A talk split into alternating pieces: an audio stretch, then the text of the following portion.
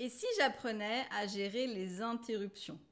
Est-ce que tu as déjà eu, Martine, une collègue de boulot qui, toutes les deux minutes, venait dans ton bureau pour te raconter le dernier potin ou pour te dire te demander quel chiffre mettre dans telle case, etc. Ou alors ton enfant, si tu travailles de la maison, qui te demande euh, où est la dernière carte Pokémon avec laquelle il jouait il y a 5 minutes, etc. On est d'accord que quand tu es concentré sur un truc, que tu as juste envie de prendre ton enfant, de prendre Martine, de leur faire ta dernière prise kung fu que tu as appris la semaine dernière. Et je pense qu'on sera tous d'accord là-dessus. Je vais te donner des astuces pour éviter de transformer Martine euh, et ton enfant en des choses endommagées. Donc c'est parti pour le podcast. Je m'appelle Audrey, j'ai créé Amstram Plan pour aider les entrepreneurs et les cadres dirigeants à améliorer leurs résultats business tout en développant leur équilibre perso-pro. Dans les podcasts et si on équilibrait ta productivité, je vais te donner toutes mes astuces pour venir gagner du temps libre et générer de meilleurs résultats dans ton business. Chaque semaine, je t'offre du contenu que tu pourras mettre en application facilement, donc je t'invite à être proactif dans ton écoute.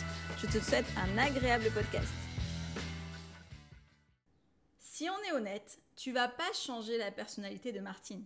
Tu vas pas non plus transformer ton enfant de 4 ans en adulte responsable qui est capable de comprendre tout ça. Ça, c'est pas possible. Donc, alors, on va apprendre dans ce podcast à, savoir comment gérer Martine, comment gérer ton enfant pour ne pas euh, créer euh, bah, justement cette prise kung fu. Le sommaire de ce podcast, on va voir ensemble bah, les impacts de ces interruptions euh, dans ta productivité et dans ton travail et comment on les gère. Steve Jobs nous disait la clé de la productivité réside dans la capacité à dire non aux distractions et à se concentrer sur les choses qui comptent vraiment. Dans cette citation, en fait, il met en avant deux choses. La première, en fait, c'est la capacité à dire non. Et ensuite, la focalisation sur euh, les tâches importantes. Donc dire non, c'est euh, résister aux tentations euh, qui finalement te détournent de, de, tes tâches, en fait, qui sont prioritaires. les interruptions en font partie. La deuxième chose, c'est se concentrer sur les choses qui comptent. Là, c'est l'importance de définir et de donner en fait des priorités aux tâches que tu as à faire pour que ça ait un réel impact sur tes objectifs. Donc, on va voir d'abord les impacts des interruptions sur ta productivité. Déjà, il y a un impact sur la perte de concentration. Quand on est interrompu de manière fréquente, euh, notre capacité à rester focus euh, sur une tâche commence à devenir compliquée. Euh, parce qu'en fait, ça brise notre flux de travail, ça nous oblige à nous recentrer, ça fait une perte de temps et une baisse de l'efficacité. Quand tu es plongé dans une tâche, euh, ton esprit, en fait, il s'engage dans un état de concentration profonde euh, qu'on appelle en fait l'état de flux. Cet état-là, en fait, c'est ce qu'on doit absolument rechercher quand on veut faire quelque chose de vraiment qualitatif, de productif, de créatif, de performant. Mais dès que tu es interrompu, en fait, par une notification de téléphone, par Martine, par ton enfant, par tes pensées, ta concentration, elle est immédiatement rompue, en fait. Il y a aussi ce qu'on appelle la transition cognitive. Chaque fois que tu passes en fait d'une tâche à une autre tâche, en fait, ton cerveau a besoin de temps euh, d'adaptation en fait pour se configurer et se remettre dans le bon état d'esprit pour ta tâche d'après. Quand tu es interrompu, en fait, tu dois non seulement bah, traiter euh, l'interruption, hein, parce que bon, c'est possible que ça soit pas pour rien non plus, euh, mais aussi prendre du temps pour te réadapter à la tâche initiale que tu, que tu faisais juste avant. Euh, cette transition cognitive, en fait, elle demande du temps, elle demande de l'énergie, et du coup, ça fait une perte de productivité qui est assez significative, en fait. Il y a des études qui ont montré qu'une interruption, même brève, peut vraiment avoir des effets euh, néfastes sur ta capacité à te concentrer d'une manière générale. Même quelques secondes en fait, d'interruption peuvent suffire à nous faire perdre le fil de nos pensées et à retarder finalement notre, progression dans ce qu'on est en train de faire. Il faut ensuite un certain temps pour ben, retrouver le même niveau de concentration et de productivité euh, qu'on avait juste avant. Ensuite aussi, il y a une baisse de la qualité de travail. Forcément, ça va avec. Quand on est constamment interrompu, c'est difficile de maintenir en fait un niveau élevé de précision, de réflexion euh, profonde et d'attention aux petits détails en fait. Et forcément, ça peut ben, compromettre un petit peu la qualité de ton travail. En fait, comme je te disais avant, c'est le fait d'interrompre une concentration profonde qui va finalement bah, rompre, bah, comme on disait, le fil de, tes pensées, t'empêcher de poursuivre ton travail finalement de manière bah, cohérente et fluide, du coup, comme tu avais prévu. Les interruptions, du coup, elles peuvent entraîner aussi des erreurs et des omissions, forcément. Quand tu es interrompu euh, et que tu reviens euh, à la tâche que tu faisais avant, tu peux omettre un petit détail qui paraît pas important mais qui peut avoir son importance, commettre des erreurs qui sont dues à cette perte de concentration et à la rupture de ton fameux flux de travail. Ces erreurs, en fait, elles peuvent avoir euh, des conséquences sur la qualité de ton travail aussi, en fait, pas seulement sur le temps. La qualité, en fait, de ton travail, elle vient généralement euh, de ta capacité à vraiment t'immerger euh, pleinement dans une action, dans une tâche, en fait, à réfléchir de manière critique, d'apporter ton expertise si les interruptions, en fait, elles viennent te priver bah, de ces moments un petit peu précieux, bah, forcément, ça a un impact sur la qualité de ton travail. Maintenant, on va voir l'augmentation euh, du temps nécessaire pour accomplir une tâche. Encore une fois, comme on le disait dans les points précédents, quand tu es interrompu, bah, te reconcentrer te demande du temps. Ça, c'est normal. Ces temps-là, en fait, d'interruption et de temps de te remettre sur, euh, ta tâche, en fait, vont forcément venir augmenter euh, le temps nécessaire que tu, pour ce que tu voulais faire, en fait. Il y a même des études qui ont montré que la récupération de notre concentration initiale, elle peut prendre soit quelques minutes, soit plusieurs dizaines de minutes, en fonction de la complexité de la tâche qu'on était en train de faire avant, de l'ampleur de l'interruption. Ces temps de récupération, en fait, bah, forcément, ils s'accumulent dans la journée et ils peuvent finalement entraîner une perte euh, assez significative de temps euh, et d'efficacité. Ça peut aussi euh, perturber bah, toute ta planification en fait que tu avais faite pour, pour ta journée parce que ça aura décalé le temps que tu avais prévu de mettre pour une tâche. comme une journée, bah, elle n'est pas faite plus de 24 heures, que tu avais prévu en fait des choses dans cette journée-là, bah forcément ça va décaler les autres choses et à la fin, tu vas être obligé aussi de, de, bâcler un petit peu en fait. Tout s'accumuler peut aussi entraîner du stress, qui est assez important parce que tu vois que tu n'arrives pas à avancer, donc ça accumule du stress. C'est normal, c'est énervant, mais c'est normal que ce stress soit, soit là en fait. Petit exemple, Jeff Bezos, donc le fondateur d'Amazon, au début de sa carrière, en fait, il avait vraiment du mal à gérer ces interruptions constantes, ces distractions euh, qu'il pouvait avoir, en fait, et il se rendait compte que ça avait vraiment un impact sur sa concentration et sur la qualité de son travail. Du coup, en fait, il a mis en place des mécanismes euh, de gestion du temps, notamment ce qu'il appelle la politique des portes ouvertes, où en fait il réserve des créneaux dans la journée pour être accessible euh, aux membres de son équipe et pour bah, encourager les échanges et les discussions dans ces moments-là. Et en dehors de ces créneaux-là, euh, il s'isole en fait pour vraiment travailler sur les tâches qui sont prioritaires sans interruption. Donc vraiment non-stop. Il a aussi instauré des, euh, ce qu'ils appellent les réunions structurées et des processus de communication qui sont vraiment efficaces pour réduire aussi les interruptions qui sont non essentielles. Quand par exemple, tu as mal organisé une réunion et que tu as euh, Albert qui vient te demander en fait, ah bah par rapport à la réunion, qu'est-ce qu'il faut que je prépare, etc. Ça c'est parce que la réunion elle a été mal préparée en amont. Ou quand il y a une communication où tu vas pas forcément répondre de suite de manière efficace à un mail, bah, tu, es, euh, tu prends un risque derrière que la communication bah, elle, fasse perdre du temps euh, après en fait. Finalement, il a aussi encouragé l'utilisation des documents écrits très détaillés pour les prises de décision pour aussi pas perdre de temps. Donc c'est plein de petites choses comme ça qui font que ça évite les interruptions et ça permet de gagner du temps et de la productivité.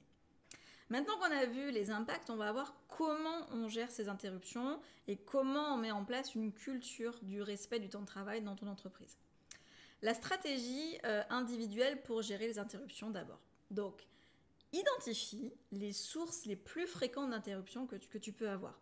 Prends le temps d'analyser en fait ces interruptions, qu'elles soient régulières ou pas, euh, et identifie les sources. Est-ce que c'est les notifications de ton téléphone ou des mails, etc. Est-ce que c'est des réunions qui sont pas essentielles, qui te font perdre du temps? Est-ce que c'est des collègues de travail? Est-ce que c'est la famille? Peu importe, mais identifie les sources.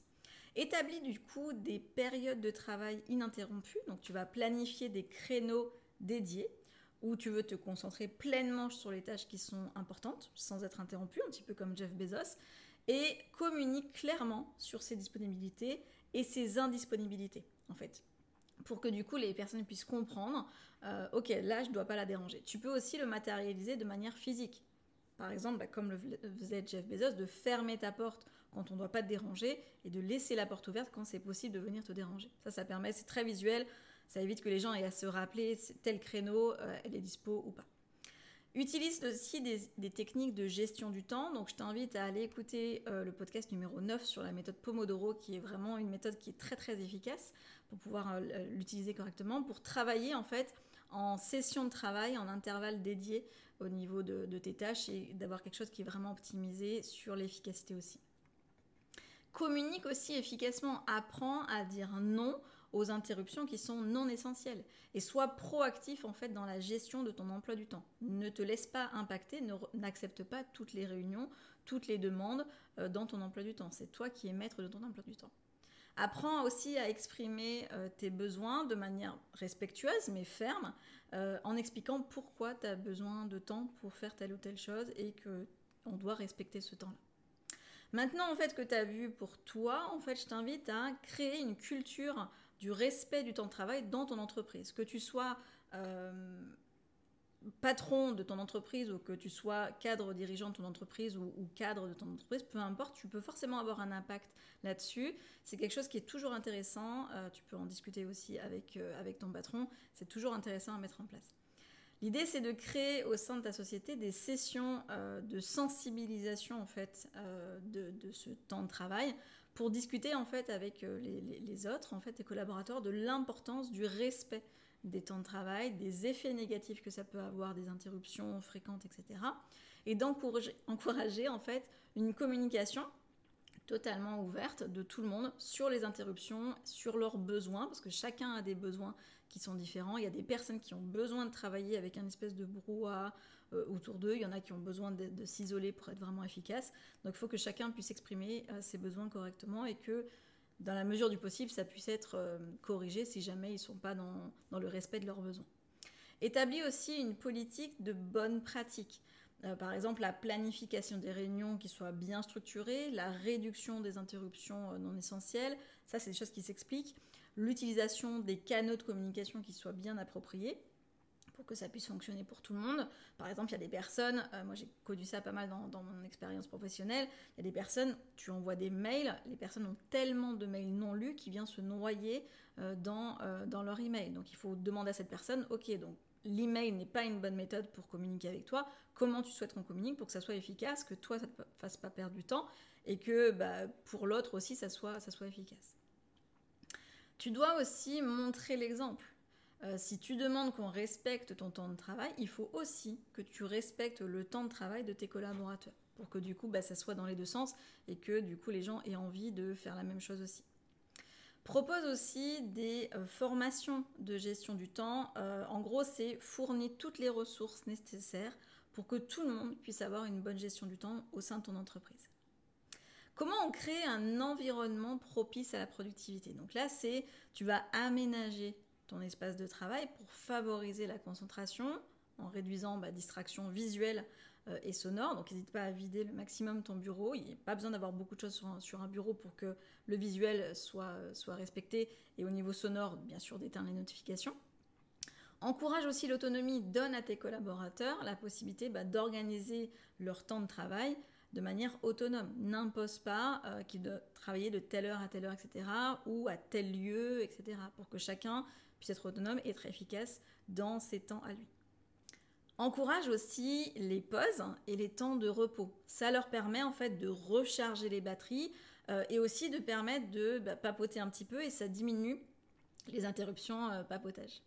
Comment on gère avec les enfants selon leur âge? Donc pour l'instant, j'ai surtout parlé d'organisation au sein euh, du travail avec les, collègues, mais avec les évolutions du travail avec le Covid aussi. On travaille beaucoup de la maison.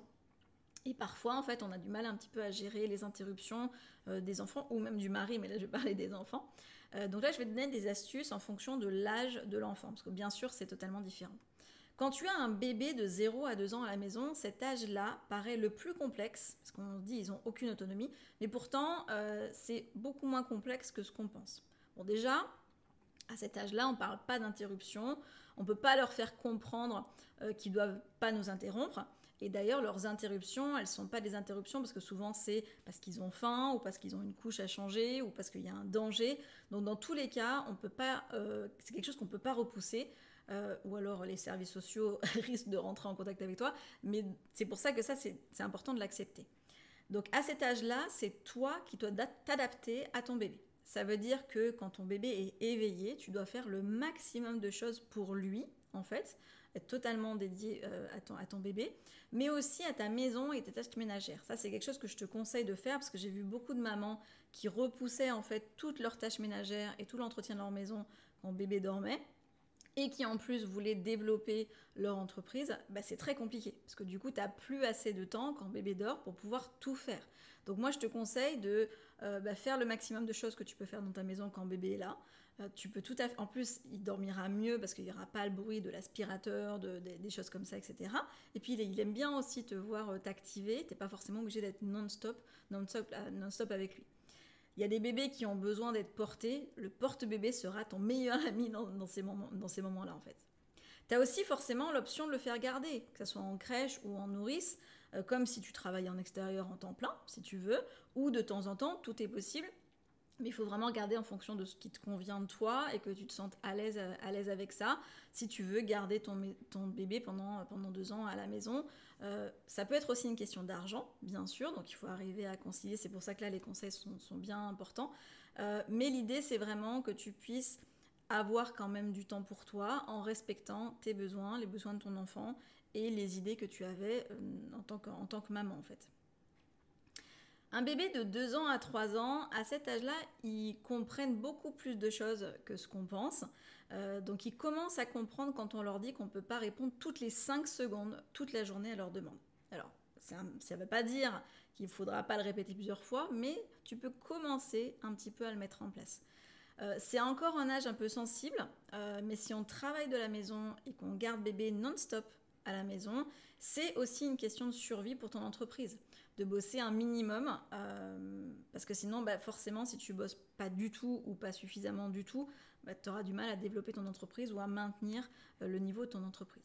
Moi, quand j'ai commencé l'entrepreneuriat, mon deuxième avait un an et neuf mois, et je lui ai fait très rapidement comprendre que maman, elle était pleinement disponible pour lui euh, quand j'étais pas en train de travailler, mais que quand je travaillais, je pouvais pas jouer en même temps avec lui. Bien sûr, quand il était réveillé, je restais très très près de lui et je travaillais très peu. J'essayais vraiment de limiter. Mais quand j'avais besoin de travailler, je travaillais sur des choses qui étaient juste urgentes. Je limitais sur l'urgent. Euh, et tout ce qui pouvait être fait quand il dormait ou dans d'autres moments, je le faisais dans d'autres moments. J'essayais vraiment de respecter ce temps avec lui. Ça, c'était vraiment très important. Euh, entre 3 et 5 ans, à partir de cet âge-là, généralement, ils sont à l'école ils sont à l'école. Donc tu dois absolument profiter de ces temps d'école pour travailler un maximum. Et idéalement, je te conseille de ne pas caler tes tâches ménagères pendant, enfin, la totalité de tes tâches ménagères pendant qu'il est à l'école. Parce qu'en fait, ça veut dire que quand il va euh, revenir de l'école, en fait, euh, bah, du coup, tu vas euh, devoir aussi peut-être travailler parce que tu n'auras pas eu le temps de tout faire.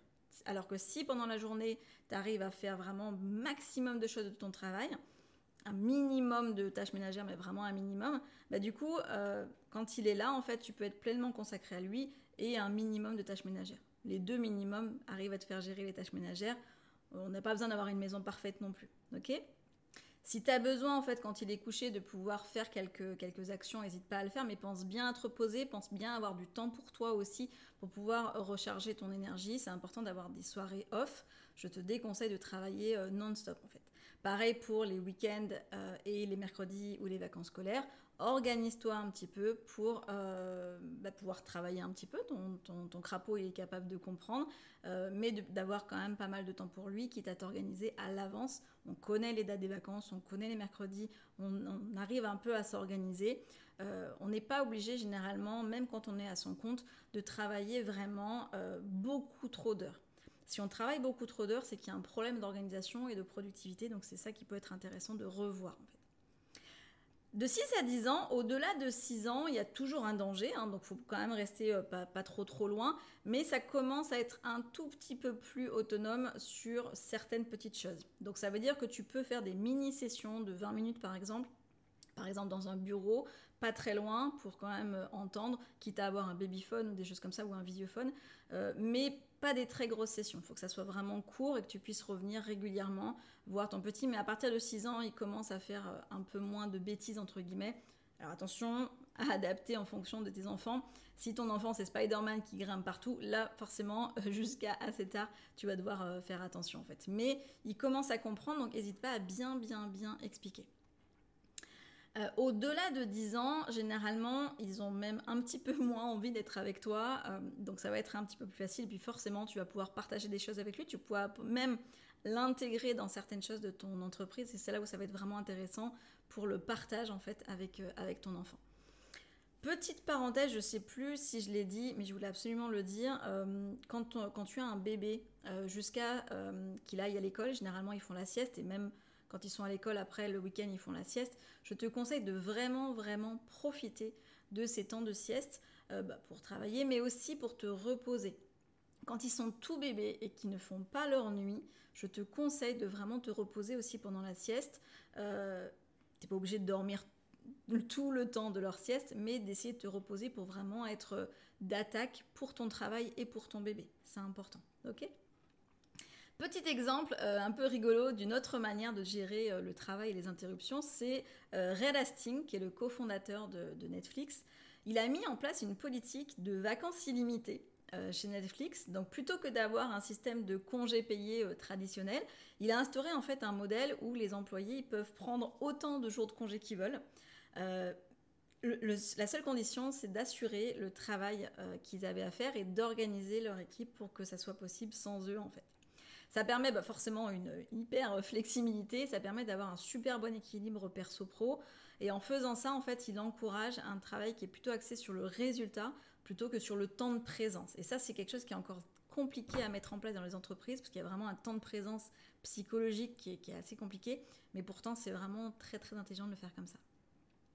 Petit exercice de la semaine, je t'encourage à faire de travailler pendant 50 minutes non-stop, de, le mettre de mettre ça en place. Tu as pu voir en fait dans ce podcast l'importance d'avoir ben, un travail qui soit efficace euh, et qui soit pas interrompu. Donc essaye au moins sur une session de 50 minutes en fait d'avoir quelque chose de bien efficace. Tu choisis une tâche à faire pendant 50 minutes, tu organises euh, qu'est-ce que tu vas faire comme action pendant ces 50 minutes sur cette tâche-là en fait. Tu élimines toutes les distractions, tu enlèves les notifications de ton téléphone, tu éteins éventuellement la télé, euh, tu éteins la musique si jamais il y a musique, tu dis à ton mari, tes enfants ou tes collègues de travail euh, que tu es vraiment dans une session euh, intense en fait, et là tu te mets à bosser à fond. C'est important aussi de trouver un endroit qui soit agréable et qui soit propice au travail. Je précise, être en tailleur sur ton canapé n'est pas une position euh, qui soit euh, propice à bien travailler, à être vraiment efficace. Je te conseille de plutôt te mettre sur un, bureau ou sur une table. Tu peux aussi utiliser la méthode Pomodoro pour cette session-là si tu veux. Donc, euh, encore une fois, revois le podcast numéro 9 pour cette méthode-là. Et n'hésite pas à me faire un petit retour sur, cette, sur cette petite session-là. Pour conclure, en fait, euh, tu as pu voir à travers ce podcast l'importance de gérer les interruptions pour maximiser ta productivité et atteindre tes objectifs pro. Euh, alors, du coup, c'est ne laisse pas les distractions prendre le dessus. Ça, c'est un, conseil. Prends le contrôle en fait de ton temps euh, et de ta concentration. Apprends à dire non, à définir les limites qui soient bien claires euh, n'oublie pas que tu as le pouvoir de choisir l'impact des interruptions sur ton travail, donc fais les bons choix. Merci de m'avoir écouté ou regardé selon la plateforme. Si ce podcast t'a plu, n'hésite pas à mettre 5 étoiles et un petit commentaire ou un like et t'abonner. Tu peux aussi transférer ce podcast à quelqu'un que t'aimes bien. Fais-toi plaisir en le partageant par exemple sur les réseaux sociaux, en m'identifiant sur Insta, Amstramplan, ou sur Facebook, Audrey Georges. À très vite